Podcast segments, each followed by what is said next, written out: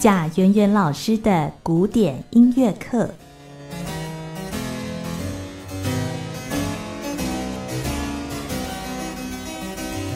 好，在我们今天贾圆圆老师的古典音乐课单元当中，再次为大家邀请的是钢琴家贾圆圆老师。老师你好，主持人好，各位听众朋友大家好。我们今天呢要为大家介绍的是孟德尔颂的一小调小提琴协奏曲。那这是他的第二号小提琴协奏曲是吗？呃，是的，就是呃，平常我们大家呃一提到孟德尔颂的小提琴协奏曲，可能当然就是第一。感觉就是第一个会闪过念头的，一定就会是那个最有名的 E 小调。嗯，那其实 E 小调就是怎么讲，Mendelssohn Mendelssohn 他并不是只有写这一首而已。嗯、其实这一首呃 E 小调的话，Opus 六十四，呃，其实是在一八四四年的时候完成的。嗯、可是早先在他很年轻的时候，就是。大概十几岁，十二到十四岁左右，就一八二一年到一八二三年的时候，嗯，他已经有写了一个小提琴第一号的协奏曲。对，那可是这个第一号呢，可能大家都，呃，我觉得可能第二号的光环实在是太强烈了，所以当我们现在学生们在学习或什么的话，可能第一号比较少人会去演出它，或者说去练习它这样子，所以我会觉得，哎，这个有一点点可惜了。嗯，对。对，所以啊，我所以我想说，就是也趁着节目的这个机会呢，嗯、也跟稍微跟大家提一下这样子。嗯，嗯。好，那也就是说，呃，孟德松，那孟德松他在写小提琴协奏曲哦，他的第一号，其实老实说，当然就是比较是因为很年轻的时候写的，当然就是比较是学生时期，类似学生时期的一个写作。嗯，那所以从他的这个第一号小提琴协奏曲哦。可以看得出来，就是当时他受了他的一个呃，他指导他的老师的那个影响哦。比如说，呃，那个他的老师是 Carl Friedrich 呃 Friedrich Telter。那然后呢，在 Telter 他在指导孟德松的时候，他就一直告诉孟德松说：“哎，你必须要呃常常去学习，或者说你要去临摹去观看一下，就是呃 J.S. Bach，就是我们所熟知的那个。嗯”那个 Johann Sebastian Bach，还有他的儿子 C.P.E. Bach 的作品，嗯、那还有包括就是说海顿跟莫扎特，那也就是说对于呃早期的那个呃浪漫时期来讲的话，Mendelssohn 他 Mendelssohn 他其实在这个时期，当然他能够看得到的他呃前面的前辈，当然就是这些人，嗯、也是我再重复一次，就是 J.S. Bach，嗯，还有他的儿子 C.P.E. Bach，还有海顿，嗯、还有莫扎特，嗯。对，所以他的第一号的作品就是比较偏向这个早期跟大师学习的一个作品，这样子吗？对对，那所以就是这个学习作品哦，其实我觉得，哎、呃，当然在架构上面哦，呃，可能就比较不会有太特殊的地方，也就是它延续着呃之前的一个，如果说呃编制稍微大一点、比较长一点的作品的话，大概都会是快慢快三个乐章，嗯，或者说三个段落这样子。那所以啊，他、呃、的第一号小提琴协奏曲也一样，也就是延续着快慢快的这样子的一个写法。嗯，那然后呃，他的确会有一个特殊的地方哦，也就是说，在他的第一号小提琴协奏曲，即便就是我的架构好像是有点规规矩矩、工工整整的，可是在他的呃一个乐曲里面，的确出现了两个比较不一样的。一个影响哦，那一个是法国方面的，一个是德国方面的。嗯、那在呃在那个法国方面的话，就是受到了呃呃 French Violin School of VOT，也就是 VOT 首呃为首的一个法国小提琴演奏学派哦，嗯、还有一些就是当时呃在巴黎附近的一些小提琴家，他们呃所形成的一个呃就是演奏的一个一个美学哦。嗯，那然后。呃，再来呢，就是呃，C.P. Bach 对于呃那个孟德孟孟德颂的一个影响，也就是说，C.P. Bach 大家所熟知的就是他的易感风格，就是 I'm thin some I'm thin some，就是我们在之前的那个节目当中也有提过，也就是说，在乐曲当中，你可能会听得到，哎，突然的一个。非常感伤的一个一个乐段，嗯，或者是说在乐曲当中，你可能听到呃突然高跟低的音域并列的，或者说一直呈现哦频繁的呈现高低高低的一个分别，嗯，或者是说我在呃乐曲的力度上面可能 forte piano forte piano 就是。呃，很频繁的，一直有强烈对比的那种感觉。哦，所以这个就叫做易感在大调里面，哦，然后我突然转到了一个小调那种感觉，也就是说，C.P. Bach 它的这个易感风格，嗯，然后带给 Mendelssohn 的这个影响，嗯。那更何况就是说，在 C.P. Bach 它在呃乐曲里面哦，它也呈现出了一个呃，就是说，如果是有呃比较幻想风格，或者说比较。呃，有花奏、装饰奏的一个长长的乐段，也就是说，有的时候可能会有快速音群，然后会有呃爬音上去下来的那种感觉，嗯、这样。那所以就是说，C.P. Bach 的这样子的一个易感风格，也间接的就造就了 Mendelssohn 早就是小时候的这个 Mendelssohn 他的这个乐曲里面也掺入了这样子的一个风格。嗯、所以就是说我里面我的小提第一号协奏曲里面，我有。法式的一些美学，再再加上德国的一个易感风格，对的一个呈现，嗯嗯哼，这样，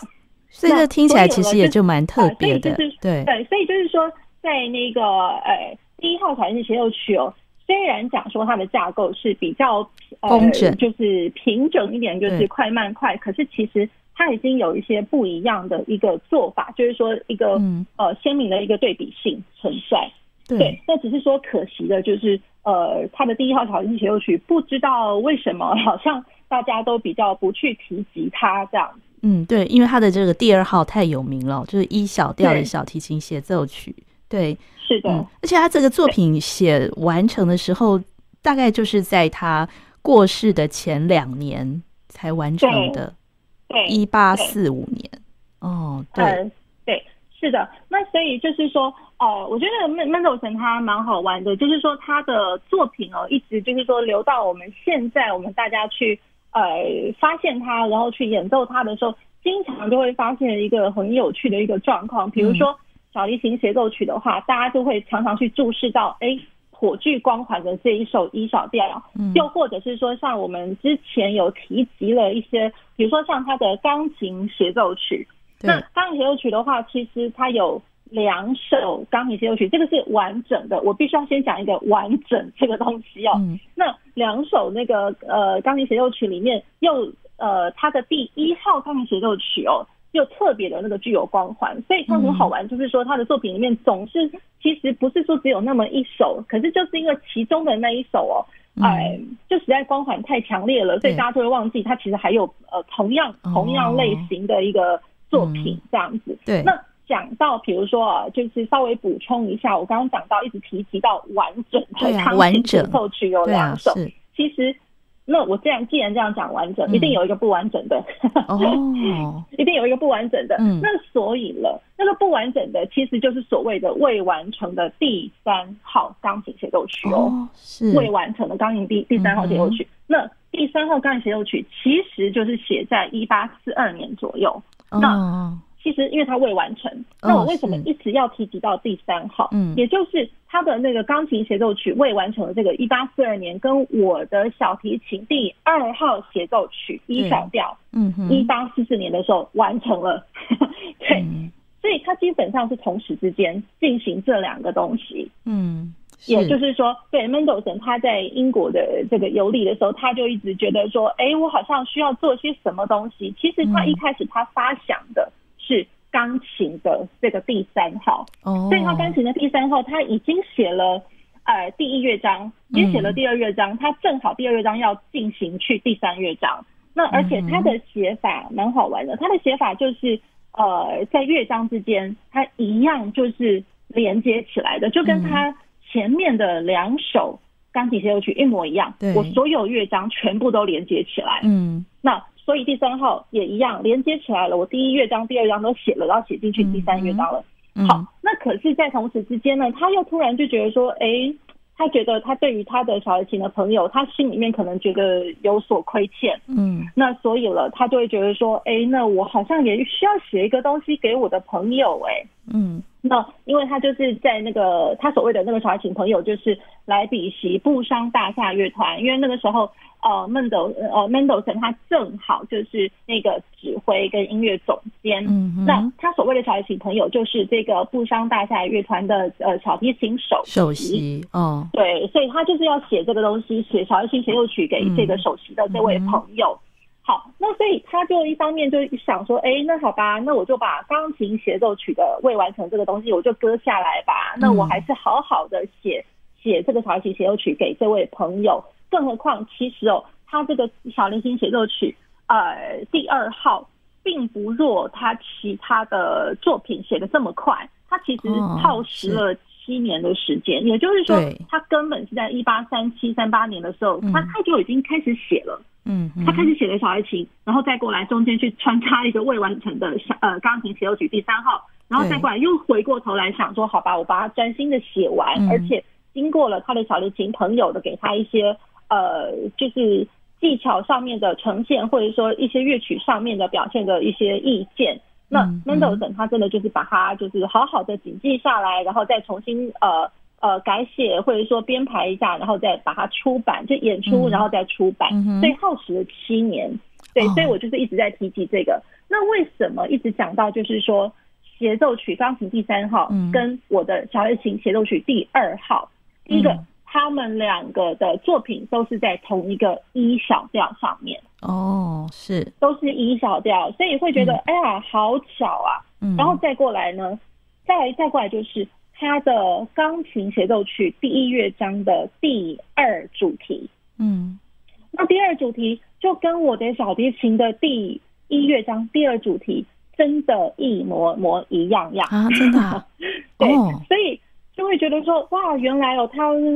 好吧，感觉上他会变，就是说，他把小提琴，呃，这个协奏曲里面，他想要。把未完成的钢琴的部分给写进去，在小提琴的作品里面把它完成了，嗯，这样子，对，所以就会觉得说，哦，第一个在调性上面它有异曲同工之妙，然后第二个就是说，都是在他们的呃第一乐章的第二主题一模一样的一个呈现，也就是说，呃，大家如果待会仔细听一下我们音乐的这个这个部分哦。那音乐的部分，在它的第二主题开始呈现的时候，其实是有一个呃乐器的声部，它一直在给一个长音，嗯，对，就是说哆，然后哒哒哒哒滴滴滴哒滴滴哒哒哒哒，这样，所以也就是说，它这样子的一个。呃，长音出现，然后它的第二主题的旋律就是其实一模一样，嗯、更何况连、嗯、连它的调性都一样。哎，老师可以哼一下第二主题的旋律吗？瑞瑞瑞发咪瑞瑞滴滴滴哒哒滴滴哒哒哒滴哒哒滴哒哒滴哒滴这样子，嗯哼，这是它的第二主题，嗯，是。那所以大家大家就是可以待会就是听到音乐的时候呢，稍微先去听一下。那当然了，就是说。他的这个第二号小提琴协奏曲，它还有一些在写作上面很特殊的地方。嗯，那我们待会可以先听完音乐之后，然后我们再想想看，哎，我们稍微我们听到了什么很特别的地方？嗯，好，那我们现在就先来听这个孟德尔颂的第二号小提琴协奏曲的第一乐章。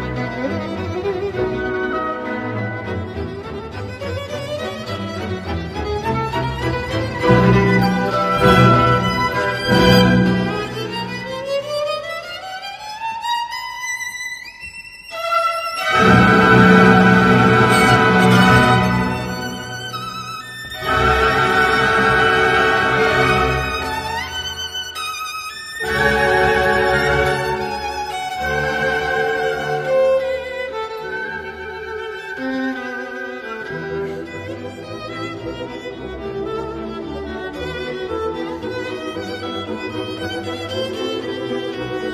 们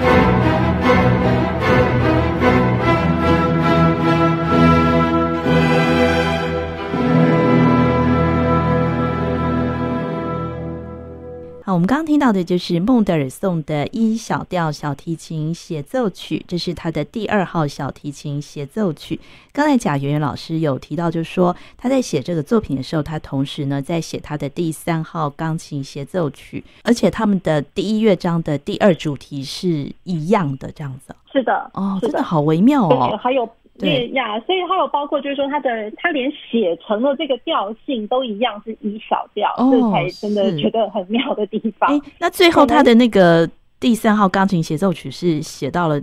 哪一个乐章啊？就没没写写到了第二乐章完，然后差不多就这样一直、哦、就一路进行到第三乐章这样子。所以那这样子的一个发现，其实是、哦、呃我们当代的一个学者，就是他研究很多浪漫时期的作曲家。那他是一个浪漫时期呃音乐家的一个研究的学者，叫做 Larry Todd。嗯、Larry Todd 他在他的一些发现里面，他他就写到了，就是说，哎，他居然发现了一些手稿。那然后呢，他这个手稿里面，他发现了，哎，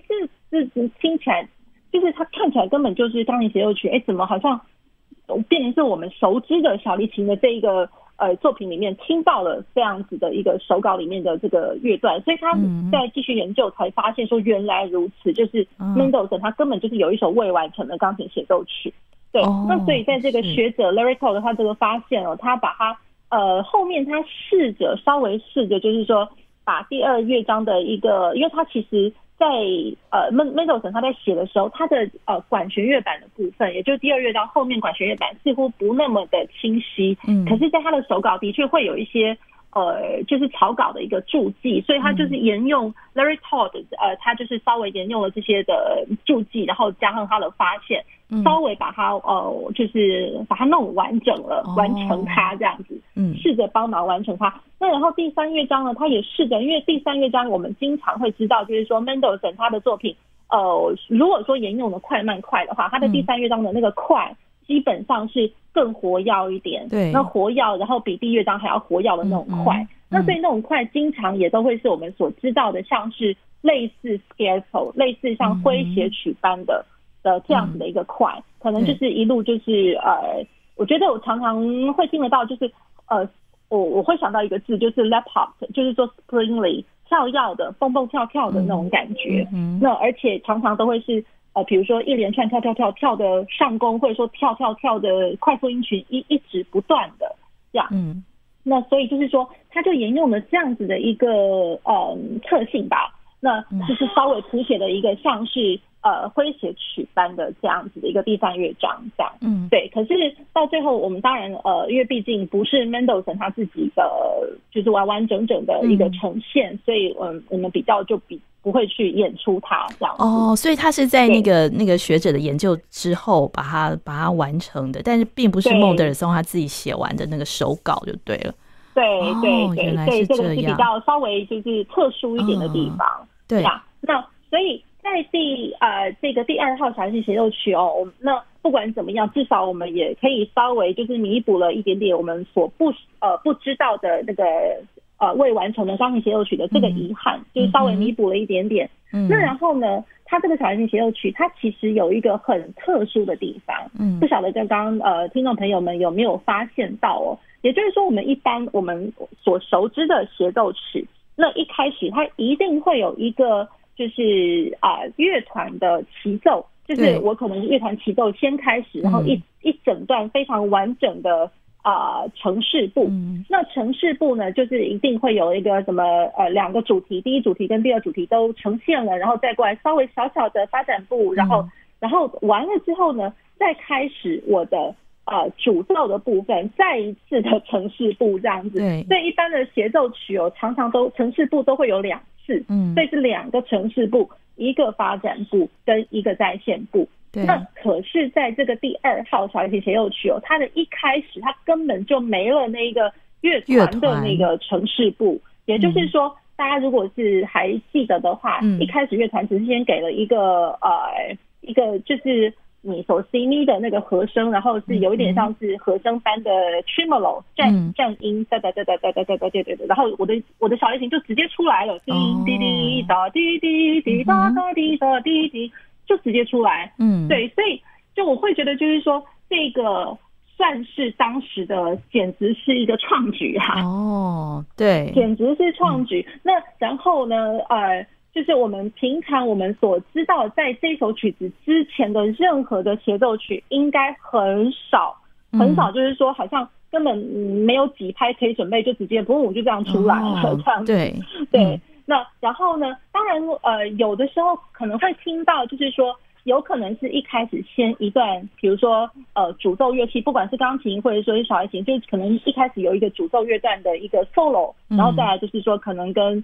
呃乐团的部分去做一个衔接，然后对话，嗯，然后那个就是另外一种比较特殊的写法。可是像今天我们要讲的，我们讲的这一首，它就是直接 right away 直接进来，嗯，真的是太了不起了一点。对，哦、那然后我突然想到一个很好笑的一个事情哦，大家不晓得就是上次有没有去关注到那个国际钢琴大赛的，嗯、呃，就是柴赛。才在，然后他的最后一轮，哦哦、最后一轮其实所有的钢琴家哦都要出来，就是、嗯、就是说哦，不是说是，就是说钢琴家哦，他每一个钢琴家都要带来两首非常完整的完整的钢琴协奏曲，就所以论体力。论消呃论论体力哦，就是这个是一个很大的一个耐力跟体力的消耗。对，然后然后呢，更何况是两手重重的，经常就会听到钢琴家们有什么 Rachmaninoff 再加上 Tchaikovsky 的，或者说是 Prokofiev 加上 Tchaikovsky 的，那真的就是很要命的累死人的一个做法哦。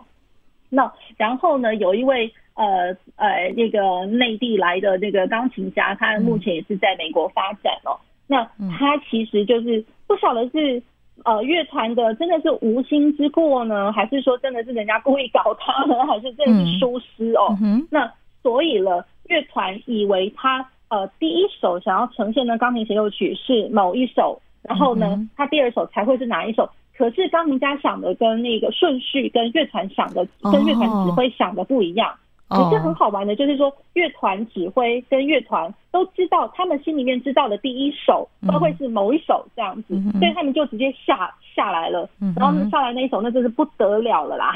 然后那个哦，我知道那个那一段哦，想起来了，就那个钢琴家就很错愕的那个表情。钢琴家非常的错愕，因为钢琴家想的非常好玩了。好，其实那两首，第一首呢，乐团想的第一首是。呃，Rachmaninoff 的那个 Paganini 主题与变奏，哦、所以 Paganini 的那那一首里面哦，第二叮当梆，那所以根本就是我的乐团，第二叮当，我的钢琴没几秒就是就已经要下一个八度音，梆，第二叮当梆，第二叮当梆。对，那钢琴家心里面想的是，对，我第一首我要弹的是 Tchaikovsky 的钢琴协奏曲第一号。嗯嗯、那第一号的话，那如果是第一号的话，那我的乐团哒哒哒滴哒哒哒哒，我长的很。对，对于如果说比较起那个帕格尼尼那一首的话，哦、我的乐团的呈出来呈现的第一句。稍微多了好多拍呀，我只能这样讲，多了好多拍。那我钢琴家当然就是等我乐团的这这个哒哒哒滴哒哒哒哒的这这一段的这个旋律完了之后，我才开始钢琴的呃和声呃降低大调的 chord down，棒棒棒棒棒，嗯，这样。那所以了，就是说我的协奏曲的写法，然后我的独奏家是 right away 的切进来，嗯，那。那不会就是那不就是跟我们现在 Mendelssohn 我们这一首第二号小提琴协奏曲异曲同工之妙？对，就是完全没办法那个准备 状况之下，所以就是我觉得蛮好玩的，哦，就是说，呃，当然了，就是我们并不能说 Rachmaninoff 的这一首，嗯、或者说其实还有另外二十世纪当代作曲家，其实啊 Bartok 就是其实不能说当代啊，现代，嗯，Bartok 他的钢琴协奏曲第三号。也一样，就是我一开始就是钢琴了，oh. 对，那所以就是，嗯，我们并不能说，呃，Rachmaninoff 跟 Bartok 他们的这样子 right away 出来的这个、mm hmm. 这样子的写法是成成绩的 Mendelssohn，嗯，可是呢。呃，我们可以这样讲，就是说，Mendelssohn 他在当时在呃早期的浪漫时期的这样，这简直是对于浪漫时期，这真的是一个创举来着。对，嗯，对，这是一个创举。嗯，好，所以这是一个开头第一乐章开头的部分，很特别的地方，好对，非常特别。嗯、那然后再过来，我们大家去想想看哦，它另外一个特别的部分，卡顿长，嗯，卡顿长，我们一般来讲，卡顿长出现呃之前，我的。乐团的部分应该都会是出现一个六四和弦的和声，嗯，那问题是，我这一首第一乐章的那个呃装饰奏的部分，装饰奏前面我听到的不是六四和弦哎，它是属七和弦，哦，属七和弦，这个是哎，就突然觉得说，哦，属七和弦怎么搞的？那这有什么差别呢？嗯，对，为什么会是属七和弦呢？嗯、然后。以以属七和学，我们再带过来想想看哦。以架构来讲，嗯、我们奏鸣曲式，呃，城市部、发展部在线部。嗯，好，城市部就是走到发展部的时候，它一定会走到一个新的调上。嗯，所以我发展部开始的时候是一个新的调的开始。对，那我的发展部要回到在线部，要走到在线部。嗯、那在线就是说，我要回的，一定一定要在在线部的时候，一定要原汁原味的呈现原来呈示部该要有的调性，然后跟我第一主题的，就是和声啊，或者说它的主题的音域啊，就要一模模一样样这样子。嗯嗯、对，好，那所以我借着我为了要回来，我为了要回来呃在线部，所以我回来之前一定要回到主呃主调的就原调的导呃导音和弦。嗯，或者说属属和弦啦，这样来讲，属属七和弦，嗯，走 C 对发。如果说 C 大调来讲的话，它一定是属七和弦。嗯，好，那想想看，我们刚刚讲到，就是说它的那个呃装饰奏，然后装饰奏之前，哎，怎么突然出现了一个属七和弦啊？嗯，嗯，所以大家就知道了，哎，这个装饰奏太奇怪了。这考店长，我为什么考店长是发生在我的发展部要回到在线部之前的这个段落，嗯，我们一般来讲，我们所知道的 cadenza 是 happen 是在它的在线部哦，已经是在线部。对，我第一主题、第二主题差不多都讲完了，才会来一个超级长的 cadenza，然后让那个主奏乐器就是前面还没炫完的，还没有秀完的，然后就是再来一次这样子。嗯，对。那所以了。它这个的写法真的超级的创新的，也就是说，我把卡顿扎放的那个段落，它放在是呃 transition retransition 的这个部分，也就是说，我的发展部要回到在线部之前的这一个段落。哦，对，这个这个是有史以来第一招，真的是第一招。嗯，对，所以我们一般哦，一般来讲，就是说，我会觉得啦，就是一般可能呃学音乐的朋友们，或者说演奏家们。呃，演奏家们可能大家学识比较广一点，那可是如果说是学生辈来说，嗯、可能呢一开始大家想到哇，这个是一个超经典的曲目啊，我一定要好好的很 K 它，我的音准要超好的啊，嗯、然后我的那个技术啊怎么要超好的，嗯、然后可能音乐的表现呢，我一定要想尽办法去学习一些前辈们或者说 YouTube 可以看得到的音乐家们，我一定要。呃，学习他们的老成啊，学习他们的成熟啊，什么什么之类的。嗯、可是有没有想过，就是说在最基本回到最基本乐曲的架构的时候，嗯、有没有想到，其实 Mendelssohn 其实他不是只有炫技而已，嗯、他有很多在写作手法上面的一个创新。对。对，哦、对，所以这个是非常需要去值得关注的。所以就是说，Mendelssohn 他小提琴的这个作品是、嗯、是这样子，那更何况他之前我们所知道的他的钢琴协奏曲，嗯、或者说他的钢琴奏鸣曲，或者说他的呃大提琴的奏鸣曲，何尝不是啊？他都是有他的创新所在。对对，所以 Mendelssohn 他真的被世人给遗忘了，就是说大家只知道他是天才，大家只知道就是说有可能哎 Mendelssohn 他写曲子写超快的。那可是谁知道 Mendelssohn 他其实在他的作品里面，除了这些之外，他有很多新的部分，他却被大家给忘记了。对，所以这是他的第一乐章哦，就是有两个是他的创举，就是一开头的那个小提琴在呃一一开头就已经出来，然后后面的那个卡顿扎是在那个在线部之前就已经出来。都已经出来了，哦、对，对，所以这是一个超级呃厉害的地方，我只能这样讲。哦、对，好，那然后再过来就是说，它的扣打最后最后尾奏哦，它其实就是连着三次再去再加速，这样、嗯、这个也是蛮特别的。它这个这个加速的这样的手法，老实说。呃，比较常会听听到的是在最后一个乐章末尾的乐章，可能如果说快要结束之前，他去加速，哎、欸，那这个就是有可能。可是我在第一乐章，哎，我这尾奏就已经有三次的加速，那我会觉得哇，那还真的就是蛮特别的。嗯嗯哼。对，所以然后他在第一乐章结束，呃，要连到第二乐章，因为老师说他三个乐章是一气呵成嘛，哈。对。然后他也好像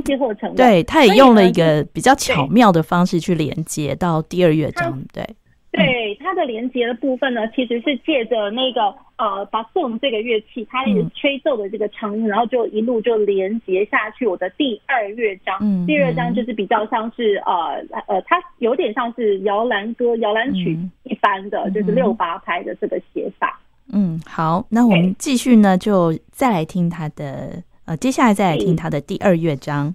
对，他的第二乐章是 C 大调六八拍。那它是 Andante 行板，也就是说呢，我对于这个呃 C 大调，然后我如果说我拿第二乐章跟第一乐章来相比哦，第一乐章是一小调二二拍哦，Allegro molto appassionato，然后到了第二乐章，它就成了呃 Andante 行板 C 大调六八拍这样子。呀，yeah, 那所以在调性上面，它是一个三度，一样是三度关系。可是我的第二乐章并不是呃呈现我的原来第一乐章一小调的关系大调了，所以这个这一点大家可能需要去留意一下。